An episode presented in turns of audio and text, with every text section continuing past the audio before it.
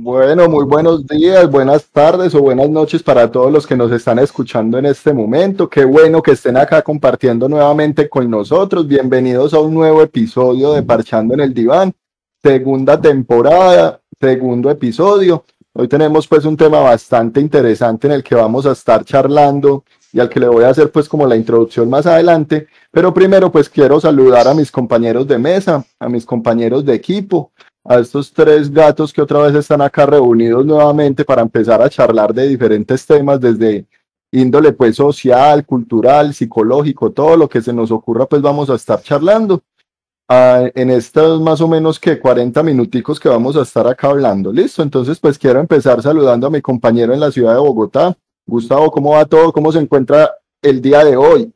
Eh, hola Cristian, hola compañeros, ¿qué más? ¿Cómo están? Eh, nada, bien, eh, un día pinta como caluroso, pero dentro de poco, más tarde pronto llueve. Eh, de resto, no, todo muy bien por acá en Bogotá, a veces con frío, a veces con calor, pero bueno, esos son los climas eh, bipolares que hay en esta ciudad.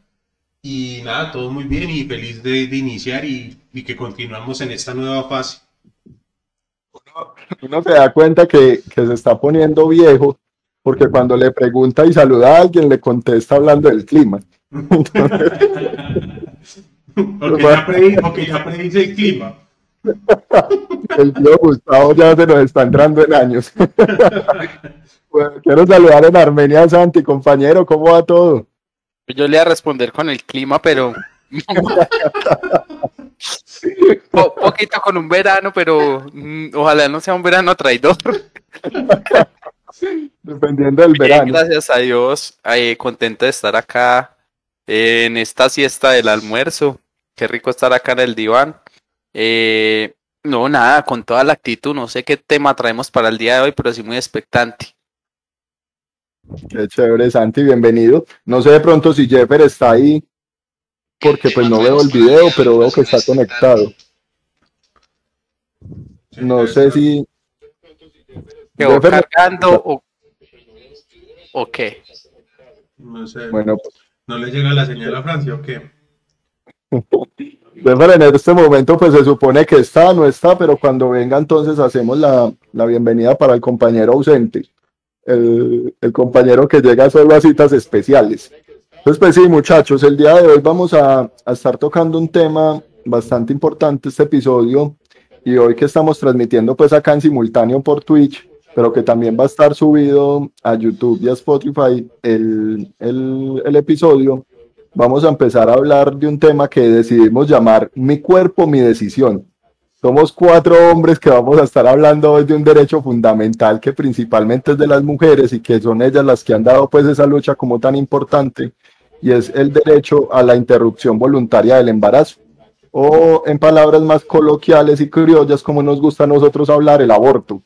Vamos a estar hablando hoy del aborto en Colombia, todo lo que tiene que ver pues con más que todo el marco legal, vamos a mirar algunas concepciones también que hay del aborto, vamos a mirar pues también temas a nivel cultural y vamos a estar tocando pues todo este tema que es bastante espinoso y en el que no sé pues cuatro manes que nos va a tocar ponernos la falda para hablar hoy de, de un tema que, que, que, tiene que ver pues de, de, las principalmente las mujeres.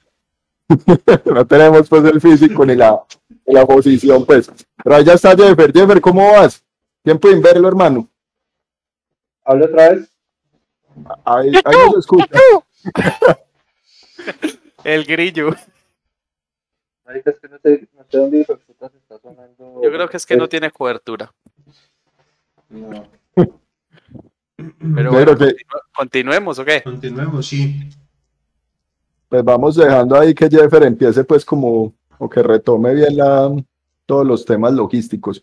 Entonces, sí, muchachos, pues vamos a hablar hoy de, como les estaba diciendo, vamos a empezar a hablar de todo lo que tiene que ver con el aborto. Y pues este año se están cumpliendo 15 años de aquella ley eh, que salió por ahí en el 2016, en el 2006, donde empezaron a hablar que existían unas causales pues de, de aborto legal en Colombia o de interrupción voluntaria del embarazo en Colombia. Pero pues aquí empezamos a ver una dicotomía bastante grande. En Colombia el aborto es ilegal y nos tenemos que parar bajo ese concepto. O sea, jurídicamente el aborto o la interrupción voluntaria del embarazo es ilegal, da cárcel, ¿sí? Tanto para la persona que, eh, o sea, la mamá que está practicando el aborto, como para el médico, enfermero, vecina chismosa del barrio, tía, prima, abuelita, lo que sea que esté haciendo pues el aborto, que esté, pues, que esté practicando el aborto, es, da una medida pues punitiva y es considerado por la ley como algo ilegal. Pero entonces en el 2006 aparece una nueva ley en la que contempla unas causales que nos empiezan a decir que el aborto puede ser legal bajo ciertos parámetros que vamos a tocar un poco más adelante. Pero ahí entonces nos empezamos nosotros a preguntar, bueno, ¿y todas las personas sí tienen acceso a esta información? ¿Y para todas las personas es claro? ¿Será que esa ley es realmente clara? ¿Será que esa ley sí eh, nos dice cómo es que debe funcionar pues todo el tema del aborto? ¿O será que todavía se empiezan a presentar pues como algunos inconvenientes o algunas eh, dificultades en cuanto a lo que tiene que ver con este tema del aborto. Entonces, pues quiero dejarlos como con algunas cifras para ir entrando de pronto en contexto de todo lo que tiene que ver con esta medida y nos encontramos que según Human Rights Watch, esta entidad pues, para la ONU encargada de los derechos humanos, nos dicen que todavía entre el 8 y el 11% de las muertes maternas que ocurren en Colombia son productos de abortos inseguros o de abortos clandestinos. Entonces, pues es una cifra bastante importante que nos dice, ¿será que después de 15 años sí estamos teniendo los resultados adecuados en todo lo que tiene que ver con esta parte del aborto? Entonces, pues para empezar un poquito con todo el tema del contexto y hablar un poco del marco legal, quiero preguntarle a Santi, Santi, ¿cuáles son estas tres causales que existen de aborto en Colombia? Bueno, buenos días o buenas tardes para todos, o buenas noches también para los que nos escuchan en diferido. Eh, pues, mano, importante aclarar que el tema de la interrupción voluntaria del embarazo es un tema que parte de una sentencia. Todos los que saben y los que no saben, también vamos a contextualizar un poquito. Una sentencia es un, un ordenamiento de un juez con que va directamente con una situación. Es decir, a la, a la Corte Suprema llegó un proceso donde varias personas demandaron, o sea que no es una iniciativa de una constitución política ni es una iniciativa pues que parte de una resolución o algo así, sino que parte de una sentencia, es decir, cuando un juez ordena que se debe cumplir así porque hay una vulneración de derechos. En el tema pues de la, de la sentencia que, que es a lo que yo entro en materia, vemos pues que el aborto en Colombia es legal y es ilegal también, ¿cierto? Para ser legal, digamos que necesita o la, o la, o la sentencia nos dice que hay tres causales que van directamente relacionadas y que se puede practicar en un hospital o en una clínica con todos los protocolos y con todos los conceptos médicos. La primera es cuando es el resultado de una violación es decir, cuando una mujer sea sometida a violación, e inseminación artificial, a, un abuso sexual o a un acceso carnal violento y cuando sea pues en contra de su voluntad, cuando la concepción del embarazo sea en contra de la voluntad de la mujer bajo la forma que sea, ¿cierto? Ahí es una causal y pues se activa toda la ruta, la mujer que que inicia pues el proceso de interrupción voluntaria del embarazo, activa toda la ruta y puede llegar a determinar un aborto legal. También es legal y nos lo dice la sentencia y es cuando el feto trae, trae una grave malformación. Es decir, cuando una mujer está en, en gestación y va al proceso, va a las ecografías, va donde el médico se dictamina que el feto va a venir con malformación o va a venir con algún tipo de discapacidad que pone en riesgo pues toda la vida de la persona eh, que, van a hacer y, y, que el bebé va a sufrir y que va a tener eh, toda esta cuestión. Entonces ahí se determina un aborto, pero pues no es que eh, sea de la noche a la mañana, sino que se hacen unos exámenes especializados, ecográficos, demandan ecografías transvaginales por lo general y también ecografías en 3D entonces, de, acuerdo a esto, un médico puede terminar y se pone en consentimiento. No es que el médico decida, ay, como viene con malformación, tiene que abortar. No, la persona puede acceder a esto. Y en el tercer caso es cuando este mismo embarazo amenace o, o tengan mucho riesgo la vida de la gestante, es decir, la vida de la madre, ¿cierto? Entonces ahí se prima en derechos y digamos que la ley nos habla pues en plata blanca, la sentencia nos dice que, que, que, que no, se concebe, no se concibe el feto como, como, una, como un sujeto de derechos, pero la madre sí. Entonces le da más valor a la madre y digamos que la tercer causal es esta, cuando amenaza la vida de la madre, pues también lo mismo, se hace un proceso especializado donde se determina, no es que una, una gestante presente un, un sangrado y ya quiero abortar y ya no, eso es un proceso que se determina y que se mira. Entonces, eh, digamos que ese, para darle un poquito más de peso, es las razones que nos da la sentencia. Cuando no, se, no está ninguna de estas tres razones, que ya se las mencioné cuando trae una malformación el feto, cuando es producto de una violación o cuando amenaza la vida de la gestante, cuando no es ninguna de estas tres y se practica ilegalmente, tiene una, una penalización de tres a seis años, dependiendo pues de, de esto, y no lo realizan en ningún centro médico ni en ningún hospital. Exactamente. Entonces, vamos a mirar la otra cara de la moneda. Acá tenemos que, que, bueno, que el aborto, entonces hay tres causales que dentro del marco pues legal y jurídico a nivel nacional colombiano, pero entonces, Tavo, ¿cuáles son esos otros, esos otros abortos o, cuáles son esas otras causas o cómo es que empieza a haber toda esa clandestinidad en cuanto al tema de abortos en Colombia, porque pues nosotros que somos de barrio y que somos de pueblo, sabemos que no siempre se llega a esas instancias pues jurídicas ni clínicas. Yo soy del, de la concepción de que cuando estaba pelado también muchos amigos me decían, no, es que yo le consigo las pastillas y deja alguna vieja en embarazo, o cómo es que empiezan a ocurrir también todo ese tipo de abortos clandestinos, Tavo.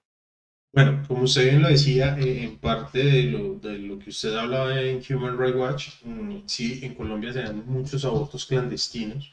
Uno, por desconocimiento, ¿sí? Eh, de la normativa que existe.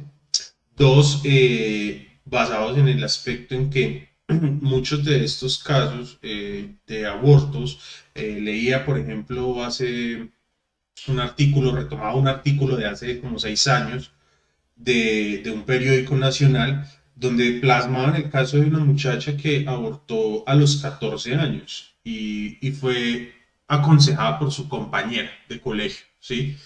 Eh, entonces, ¿qué hacen? Van a una droguería eh, o buscan donde le hagan el, eh, el, parto sin, sin métodos de higiene, sin asepsia, sin nada, ¿sí?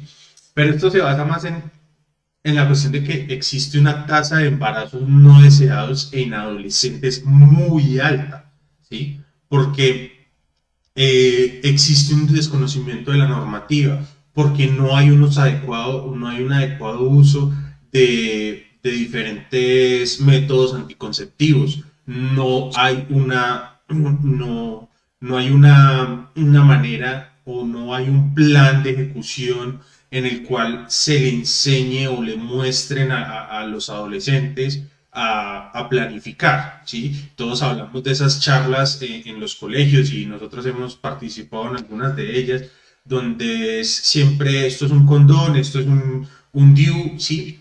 Pero realmente eso no sirve para, para mostrarles cómo planificar a los chicos, ¿sí? Entonces, esto, eh, sin miedo a equivocarme en la, en la, palabra, en la palabra que voy a utilizar, es eso parte de la ignorancia, ¿sí?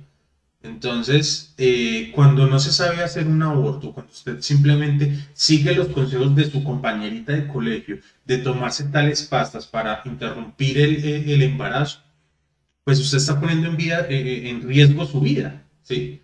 Porque usted no sabe cómo va a reaccionar su cuerpo a sus medicamentos que se está tomando, ¿sí? Entonces, Incluso, perdona, y le, le agregó algo, muchos medicamentos no son solamente vía oral, hay unos que son, eh, no sé cómo se llama la vía, pero hay unos que se introducen por la parte íntima de la mujer y otros se lo toman. Intravaginales, Y, eso genera unos sangrados porque eso tienen que tener una, una aplicación, no, son legales porque son medicamentos que venden en cualquier farmacia, no sé bajo, si bajo fórmula o no, pero tienen un tiempo y creo que es desde el mes o no sé de qué semana, qué semana de gestación, pero incluso yo he visto gestantes y han llegado casos de gestantes eh, a hospitales donde llegan con un sangrado ni el hijo de madre, cuando le dan el motivo de consulta, le dicen al médico que es que se metió unos medicamentos por, por la vagina y, y que están con un sangrado horrible y no logran de pronto hacer el efecto al feto, pero sí se dañan todo su sistema reproductivo y tienen unas complicaciones tenaces. Y Empiezan ahí- a ocurrir un montón de riesgos.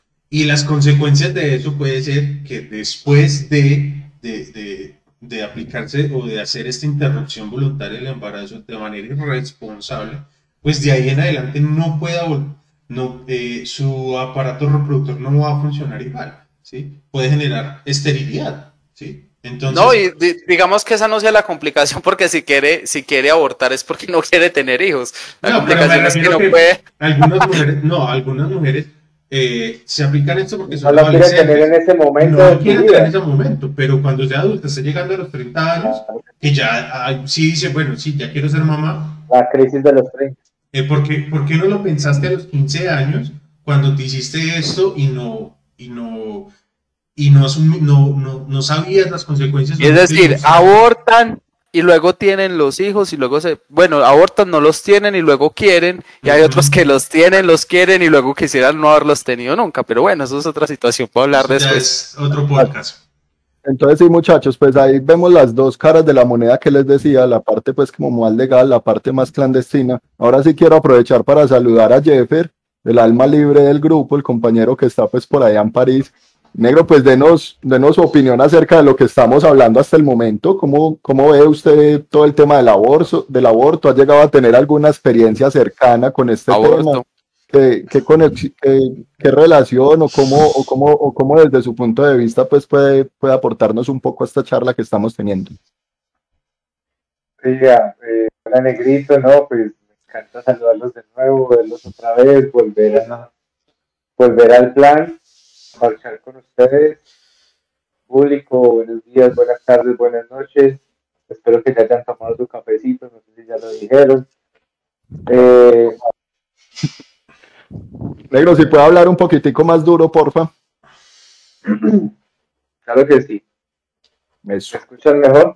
sí, mucho mejor. Bueno. Eh, pues negro, a veces soy yo el que comparte muchas experiencias. pues, Tengo que escucharlos a ustedes más adelante. Lo siguen escuchando bonito. No, ya, Él, ya. se- él se, él se metió mucho en el cuento de la feminidad hoy que estamos explorando. No, pues, hermano, respecto al aborto, hay posiciones muy contrapuestas. Eh, yo estoy de acuerdo con lo que, con que debe haber un aborto. Si me voy a adelantar más a- al tema de que debe ser legal, pero al mismo tiempo, como, como tiene que haber una responsabilidad.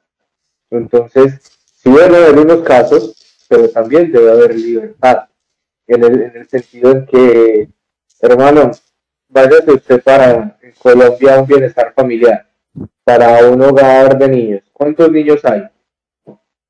Hay demasiados niños que nadie adopta y que como niños grandes, eh, como las mascotas, a los grandes ya no los quieren.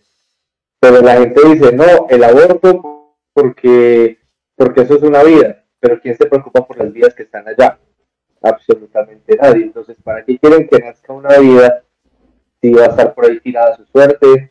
El día de mañana, por consecuencias de la vida de la sociedad, va a ser un delincuente. El día de mañana puede generar alguna dificultad en la sociedad. No es su culpa, pero en realidad, como dice Gustavo, hay que saber planificar. Y es, y es saber también en qué momento de la vida. Y también es conocer los, los mecanismos de, planificación y no como, como dicen, la típica clase, ¿no?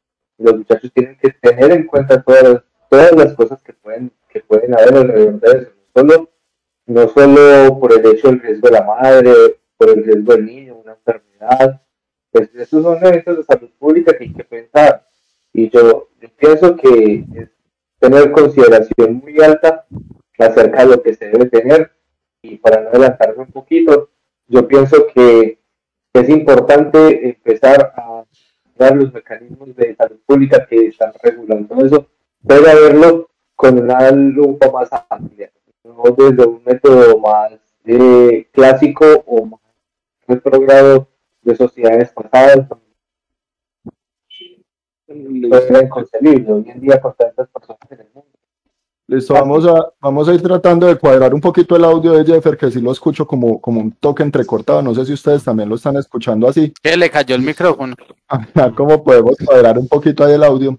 Pero bueno, eh, respecto a lo, que, a lo que hemos estado hablando, yo quiero que nos pongamos ahorita un poquito la máscara de psicólogos y hablemos de un tema eh, primordial pues que hay acá y era en cuanto a las causales de, aborto o interrupción voluntaria del embarazo que, estaba, que nos estaba contando Santi al principio, había uno en el que decía que, eh, que estuviera en riesgo pues la salud física o mental de la gestante, de la madre. Nosotros cuando empezamos a hablar de ese tema de la salud mental, bajo qué condiciones se puede empezar a presentar ese riesgo en la salud mental, o sea, cuáles serían como esas causas o cuáles serían esos factores que nosotros como psicólogos podríamos tener en cuenta para ir a decirle a una mamá de que así es que es que está poniendo en riesgo su vida a causa de la, de la, de la salud mental o simplemente es como ahorita todos que todo nos da ansiedad que como el meme o que todo nos da estrés entonces pues ya por el hecho de eso pues voy a empezar a interrumpir el, el embarazo. O sea hasta qué punto empieza a ser algo patológico porque pues yo me imagino que todos en el momento en el que nos dicen que vamos a ser papás pues al principio nos puede generar ansiedad tristeza bueno, un, un, montonazo de emociones, pero ¿cuándo empieza a ser patológico y cuándo se puede considerar que entra dentro de ese marco legal del que estábamos hablando al principio? Bueno, eh, es, eso es delicado ese tema, Cristian, porque eh, revisando eh, eh esa cuestión, eh, la parte de la salud mental es una parte de, de desconocida o que se camufla dentro de, de, de esta normativa y, y muy pocos la tienen en cuenta. Pero es, o sea, hay que, eso hay que cogerlo con, con, con pinzas, es muy delicado porque si bien usted lo decía así, cuando uno se entera de que, de que uno ser, de que su pareja está en embarazo, pues todos entramos como, como, como en una crisis, eh, pues no, no, tanto como una crisis, pero a todos nos genera como ansiedad, estrés, dependiendo de la situación en la que estemos cada uno de nosotros.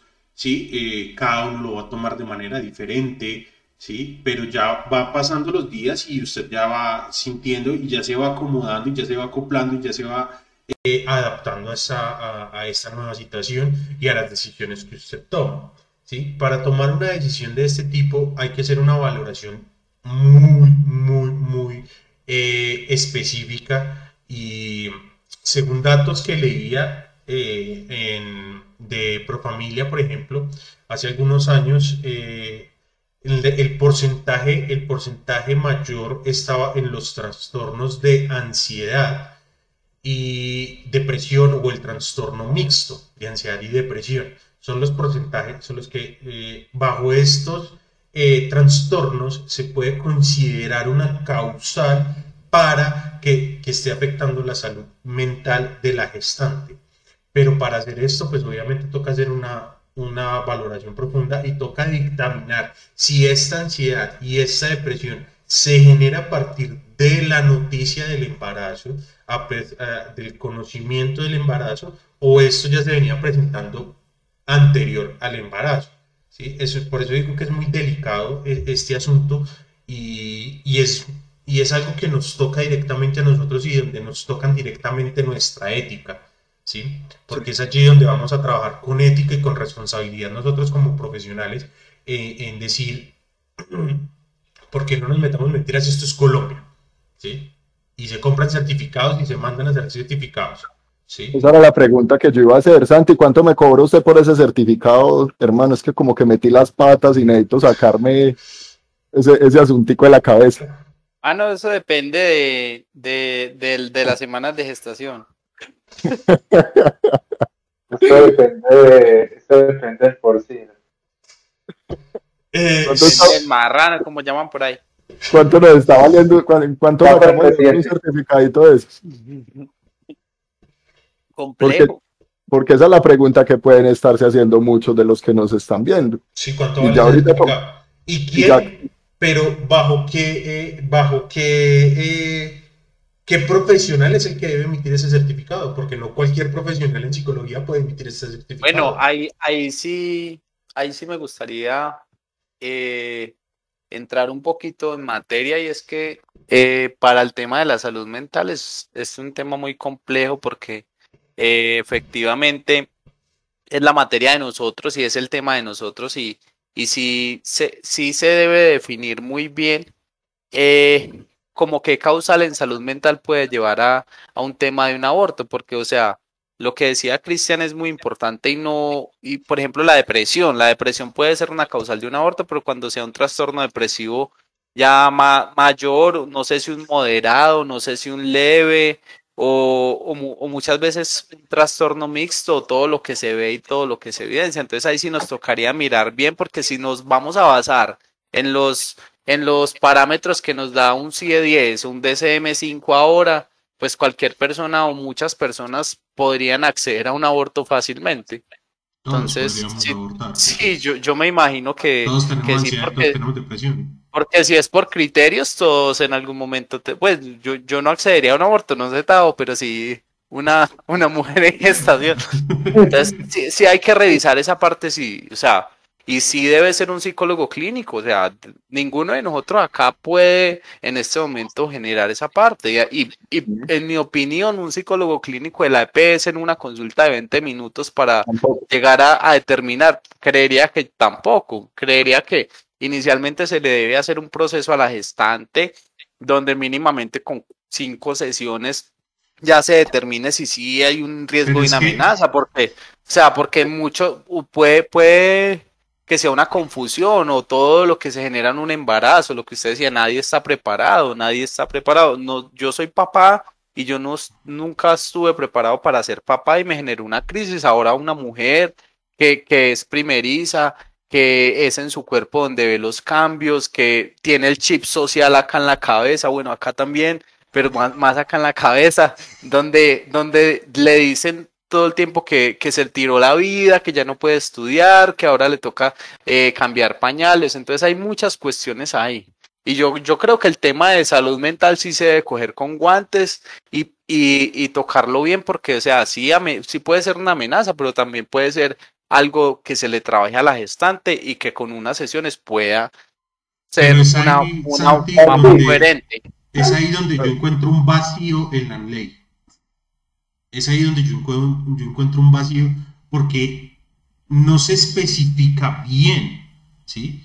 Eh, cuando usted revisa la sentencia C355, cuando usted revisa la normativa realmente, usted no encuentra dónde le digan que la salud mental además, o qué criterios además, de salud mental. Además, es una, es una sentencia, es una sentencia que tiene un decreto del reglamentario, pero que es del 2006. Y en salud mental las normativas están hasta el 2019, 2020, los últimos manuales actualizados. Entonces, ahí hay un bache intergeneracional grande. Vea, estamos 2006, 2016, ya vamos casi para 15, años, si no estoy mal. 15, primaveras tienes que cumplir y, es la misma reglamentación. Entonces, o sea, en eso también hay que mirar y, tocarnos ahí un poquito. y, yo creería que, eh, esa cuestión va, va a tocar mucho lo que decía la ética de, cada uno de los profesionales. Porque esto es Colombia y por la plata va a ir el perro, hermano. Entonces hay gente que pues- vende esa firma por, por 500, 600 mil pesos, le venden un certificado de eso. No, pues ese sello, ese sello no vale si no la echa mi hijo y número de la tarjeta profesional. Pero yo quiero, yo quiero ahorita que, ustedes dos están hablando que hay que ponerse los guantes yo les quiero decir, es importante cuando uno es psicólogo clínico tener en cuenta diferentes factores. Por ejemplo, usted tiene que tener en cuenta los antecedentes de la, de la, de la gestante. Hay que tener en cuenta los antecedentes. Entonces, quiera o no quiera, venda o no venda, usted tiene que también tener, tener un apoyo, porque a nivel legal y esto se va a una demanda porque el, problema, el problema va a ser que, digamos, la mamá quiera abortar y el papá no, que se ha conocido ese caso, que la mamá quisiera abortar y el papá no quería abortar, entonces le dice, bueno, téngale y me lo da, pero pues, como decimos, mi cuerpo, mi decisión, ¿cierto? Entonces, es que eh, precisamente, el papá vale, vale, vale. Pero, pero tiene derecho también.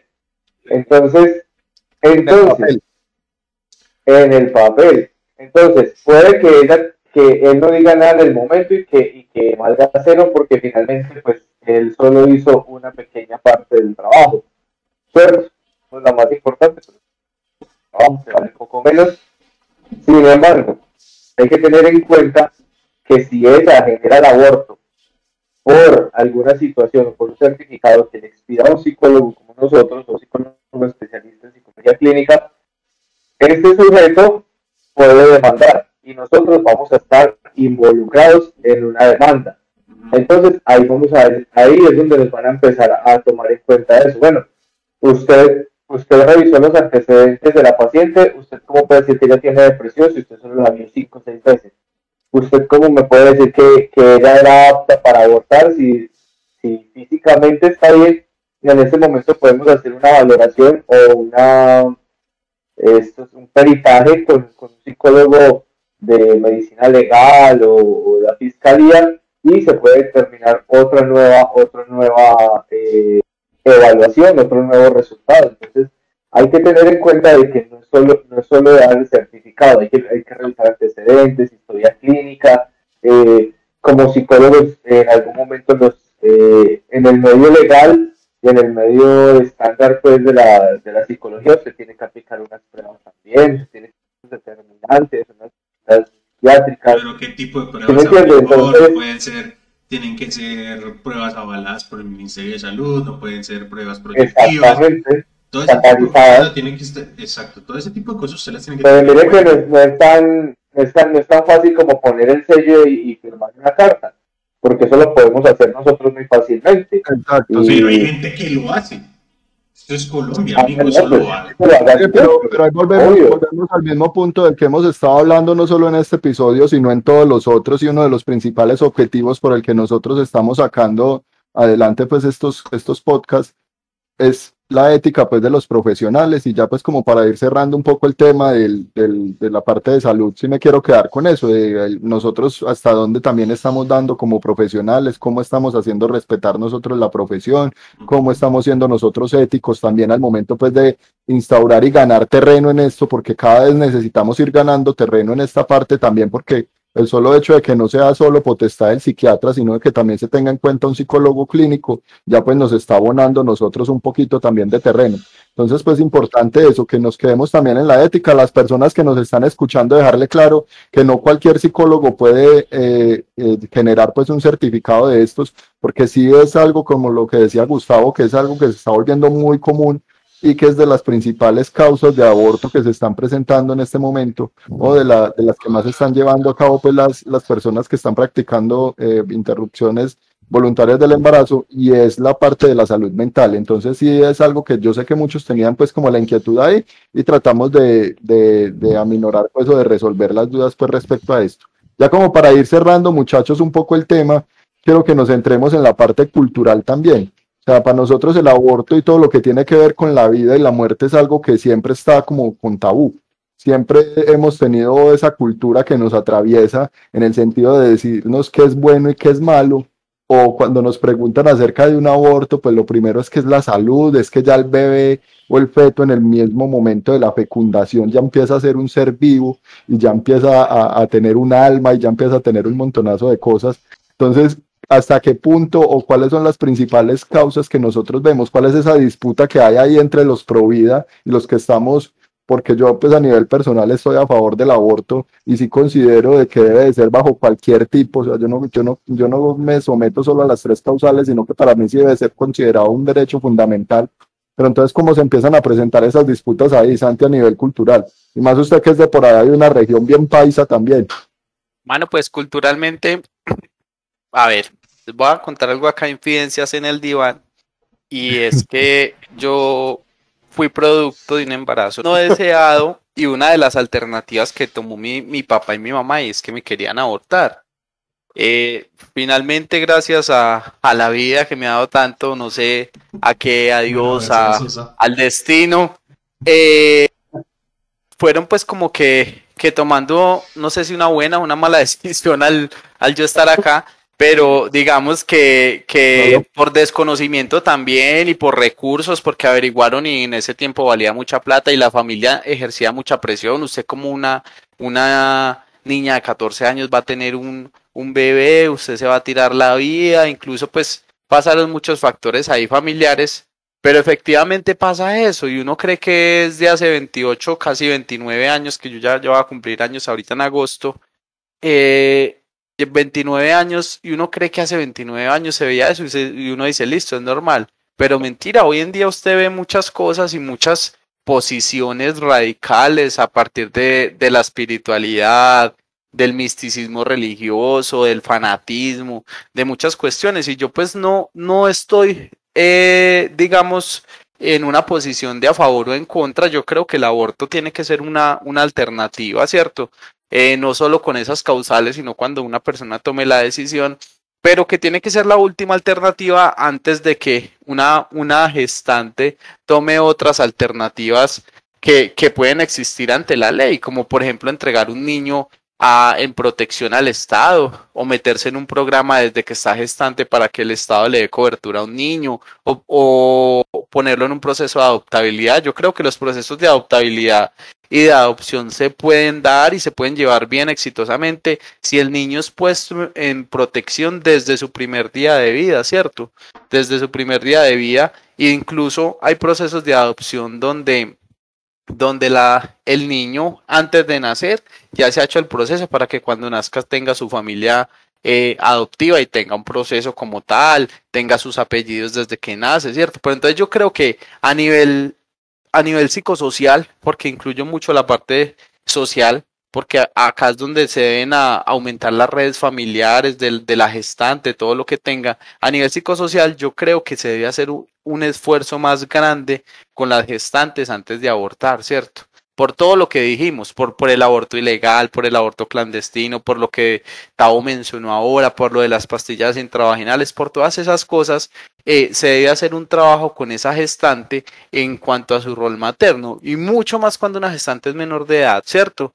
Entonces yo creo que el trabajo de nosotros y el reto grande después de concluir, estás ahí, está en hacer ese trabajo con esa gestante, determinar si sí puede ser una causal en salud mental o no, o si sí efectivamente quiere ser mamá o, no, o si hay una o si hay una confusión o qué está pasando ahí, porque también comparto la posición que, que, que dice usted y es que de que un niño sea abortado a que venga a sufrir, pues uno prefiere que sea abortado a venir a sufrir, a venir todo lo que se ve en un hogar donde no fue deseado, donde la mamá le diga es que yo no lo quise tener y que eso le queda acá marcado en la cabeza toda su vida, ¿cierto? Entonces son muchas cuestiones que se tienen que analizar y sí, el aborto debe ser una alternativa, debe ser legal, debe ser con todos los protocolos y todas las medidas pues que, que, se, que se deben llevar, no debe ser por ahí en una carnicería de esquina con cualquier bisturí, pero también se deben contemplar otras posibilidades. Debajo del puente, en el, en el carro de no,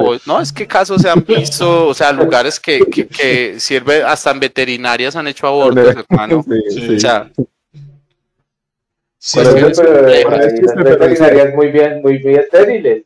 Hay veterinarias que son demasiado muy limpias. Pues, ya la veterinaria hay que preguntarle a un perro a ver que nos dé el concepto. no, pero sí, tiene razón. Hay, hay, lugar, hay veterinarios que tienen una asepsia mejor que algunos consultorios médicos. veterinarios, pero, pero no nos desviemos de, del, tema, del tema primordial. O sea, yo creo que no, para mí no es tanto, la dificultad está en el momento en el que hay un poco nivel de responsabilidad al momento de tomar la decisión de ser padre, ¿cierto? Porque la mayoría pues son productos de, de situaciones no deseadas. Pero entonces, o sea, para mí, a, nivel personal, yo considero que no es tanto como, como el, el, hecho del aborto como tal que debe hacer la medida, sino que yo sí pienso más como en la autorresponsabilidad de decir, es que no es el momento de ser papá, o, de decir, es que yo, no, yo definitivamente no quiero ser papá y más bien prefiero adoptar, porque pues si yo soy realmente un pro vida, pues es que vidas es lo que hay por ahí esperando una oportunidad para, para que uno los, les dé también una opción de vida, ¿cierto? ¿O qué opina, o qué opina Jeffer? Cris, pues, yo llevo, llevo más de un año con ese cuento y, no sé, yo tengo metido en la cabeza el cuento de la adopción. O como dices, eh, ¿El, el aborto debe ser, debe ser algo legal? Sí. Hable duro.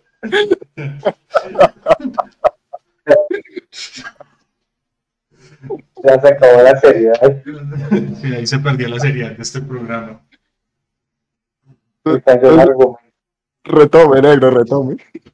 Pero, pero en serio, eh, yo soy una de las personas que ahorita estoy promoviendo eh, la adopción. E incluso digo que yo pienso adoptar y como digo, un niño más grandecito, porque los quiere todo el mundo. Santiago y hay procesos muy buenos en Europa. Hacen unos procesos de adopción y les hacen unos, a veces son procesos interminables que, por ejemplo, la gente se arrepiente y tiene hijos naturalmente y a los cuatro años de tener sus hijos, eh, los llaman y les dicen, buenas, ustedes son aptos para adoptar, eh, vengan para que miren entonces cómo vamos a hacer. Y eso se vuelve un reto interminable, interminable. Colombia quizás hay más facilidades dependiendo de eso. Hace poco conocí la dirección Negro, le estoy, le estoy escuchando muy entrecortado. No sé si ustedes le escuchan igual. No, se- no se está escuchando bien a Jeffer. eh, hay dificultades con el audio de él. Sí, Jeffer, le escucho, le escucho demasiado, demasiado robótico. No sé, mientras Jeffer va organizando ahí, Tavo, nos va Mándanos dando tu respuesta su- por escrito, Jeff. Escríbala que, que Santi se la lee, negro, con voz de, de varón. Le hable duro, hermano, le duro. Pare duro. Eh, sí, estoy totalmente de acuerdo con lo que ustedes están diciendo, muchachos.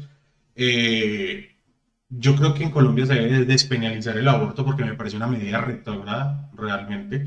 Eh, pero también se debe generar una conciencia y eso parte desde casa, eso parte desde el hogar, ¿sí? Porque es lo que yo, lo que yo he peleado veces en, en muchas ocasiones, por ejemplo, que, que piden que se legalice el aborto y que el aborto sea libre para todo el mundo.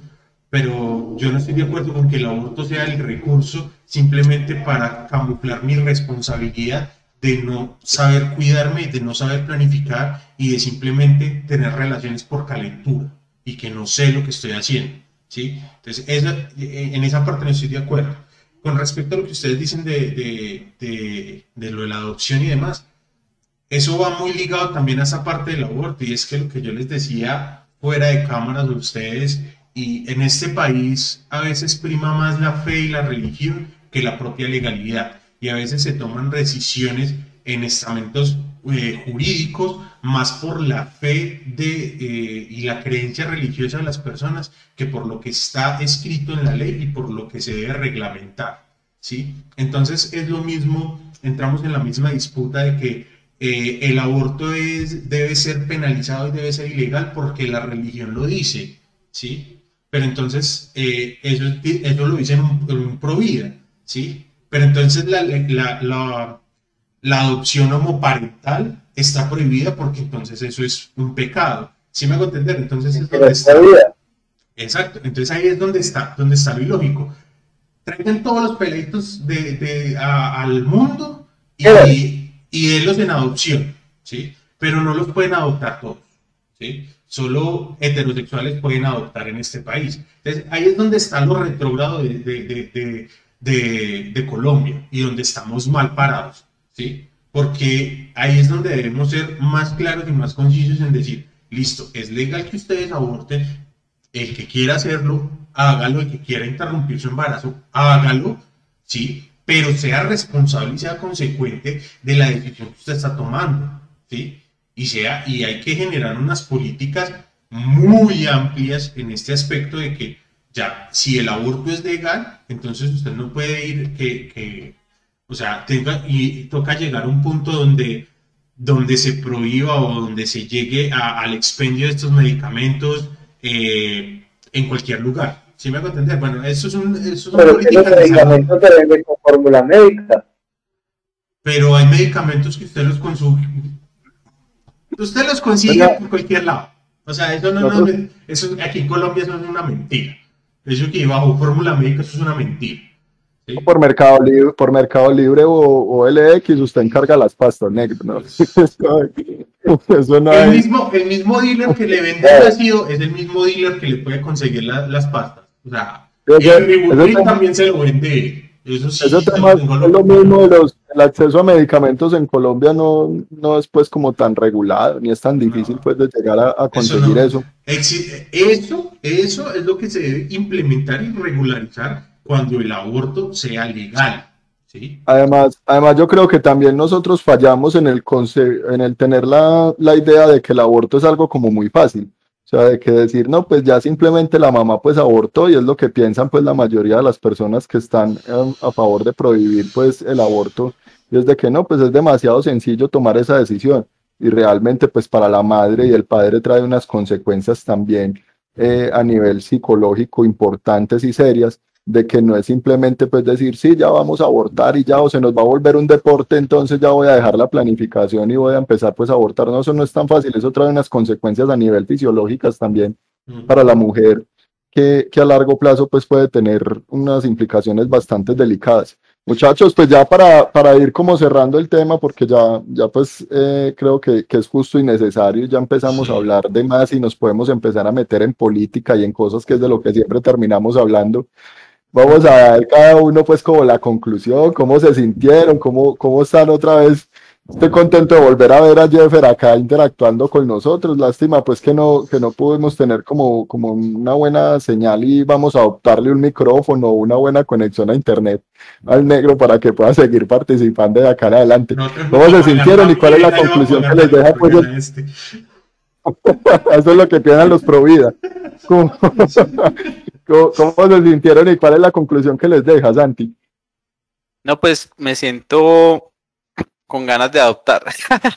me siento tranquilo. Eh, me gusta pues ahí eh, cómo se aborda la temática porque pues eh, nos damos cuenta de que tenemos un reto gigante y es un reto educativo y es un reto de, educar en materia y no es un quehacer solo del Estado, sino es un quehacer de todos y de nosotros que hacemos parte pues de, del gremio y veo pues que también a nivel legal existen algunos, algunos baches más que todo con el tema de la salud mental. Y ahí sí tenemos que, que mirar y apuntarle mucho a la política pública y a todo el tema. Y también lo otro que me, me cuestiona mucho y que puede ser materia de otro podcast es qué pasa en materia de prevención de un embarazo que, que se llega tanto a la concepción de, del aborto, sabiendo que le podemos apostar también mucho a la prevención y a la prevención de embarazos, más que todo en adolescentes. muchas gracias. Pau. Eh, no, pues realmente me, me, gusta esta nueva faceta de, de, la que estamos tomando. Eh, me gusta tener, eh, empezar esta nueva, esta temporada, esta segunda temporada. Eh, dificultades, pues obviamente como se dieron cuenta, pues todavía tenemos en cuanto al, cuanto al el, audio y demás, pero son cosas que vamos a intentar mejorar más adelante. En cuanto a la temática, nada, mm, yo creo que, que es un reto muy grande y es un reto que debemos tomar, pero yo sigo siendo muy, muy directo y digo que esto se debe empezar a, a formar desde casa, así como se le enseña se le enseñan valores a los chicos en casa, porque el colegio no está para enseñar religión y ética, eso se enseña en casa. Eh, esto también se debe empezar a tocar en casa y a, mostrar y a decir y a hablar de todo ese tipo de cosas, porque es allí donde, donde se forman los verdaderos cimientos de, de los adolescentes y es allí donde estamos fallando en muchos aspectos, porque los embarazos no deseados en adolescentes es la, más grande y son los que más recurren a este tipo de prácticas ilegales. Eh, pues me refiero a ilegal en el aspecto de que van y buscan eh, de manera ilegal a, hacerse un aborto y no hacer pues no hacerlo de manera más consciente y más responsable. Entonces es el reto que tenemos como profesionales y también como padres de familia y como hermanos y todo. Gracias, Tao Jeff.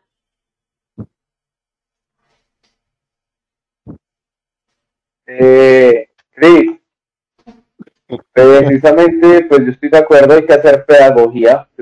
Pienso que nosotros debemos ser productores y reproductores, pero de información. Nosotros tenemos que como dice Tavo, compartir con la gente nuestros aprendizajes, hacer psicoeducación, eh, esos mecanismos de, de, educación sexual ya están mandados a recoger, o sea, necesitamos mecanismos de jóvenes para jóvenes, donde nosotros hablemos, donde compartamos, donde les contemos experiencias, donde ellos nos compartan, como dice Sabo, como por salirse del apuro que mi papá no se vaya a dar cuenta, que mi mamá no me vaya a dar palo, que me echen de la casa, que me digan eh, que soy una cualquiera, entonces me voy para la veterinaria de la esquina y que me hagan un aborto, no. Eh, precisamente que, haya la libertad, pero que al mismo tiempo eh, se luche por una libertad, pero una libertad coherente, donde usted entienda que eso es un recurso extremo y no es un recurso con el que se puede estar jugando porque se corre la vida, se corre el riesgo de la vida de muchas personas y también se está buscando son garantías para las personas, no se está buscando eh, cerrar puertas o antes abrirlas. Entonces, en la medida que entendamos que vamos a abrir puertas, pero al mismo tiempo tenemos que ser conscientes y responsables con esas, con esas decisiones, eh, es una formación de sociedad que tenemos que empezar a hacer. Muchas gracias, Cris, y me alegra mucho volver a verlo.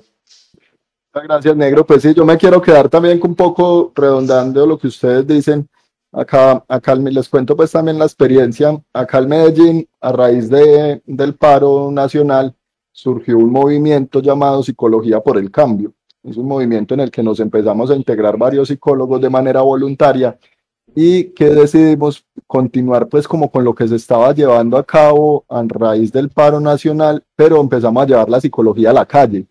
Entonces empezamos a hacer esto de lo que nosotros estamos hablando de pedagogía, precisamente pues en los barrios, en las comunas, en los parques. Es que vamos y hablamos de esto que son derechos fundamentales, porque el, el aborto pues es un derecho al que las mujeres están aspirando en gran parte del mundo. Y pues la invitación también es a todos los compañeros que trabajamos en esto de salud mental a bajarnos un poquito también del escritorio y empezar a llevar esto y empezar a generar esa pedagogía también en las calles, en los barrios, en las, en las diferentes comunidades y tocar estos temas pues que también nos competen a todos y que nos, nos empiezan pues a generar también bastantes dudas e inquietudes y que entre todos podemos ir aportando también ya un poquito. Chévere pues que nos hayan acompañado el día de hoy en este nuevo episodio, el segundo de esta temporada, de la temporada número dos en la que estamos incursionando en esta plataforma de Twitch Acá lo chévere es que van a poder tener pues más interacción con nosotros, en las que vamos a poder estarlos leyendo también de manera más participativa y resolver dudas mientras estamos hablando. Pero los episodios van a seguir estando también en YouTube y en Spotify, que es donde pues realmente la mayoría de ustedes nos han estado escuchando. Un gusto haber estado acá participando nuevamente del podcast. Un saludo para todos mis compañeros y nos vemos dentro de ocho días con otro parchando en el diván. Muchas y gracias. Recuerden que mi cuerpo, mi decisión. Tchau, tchau.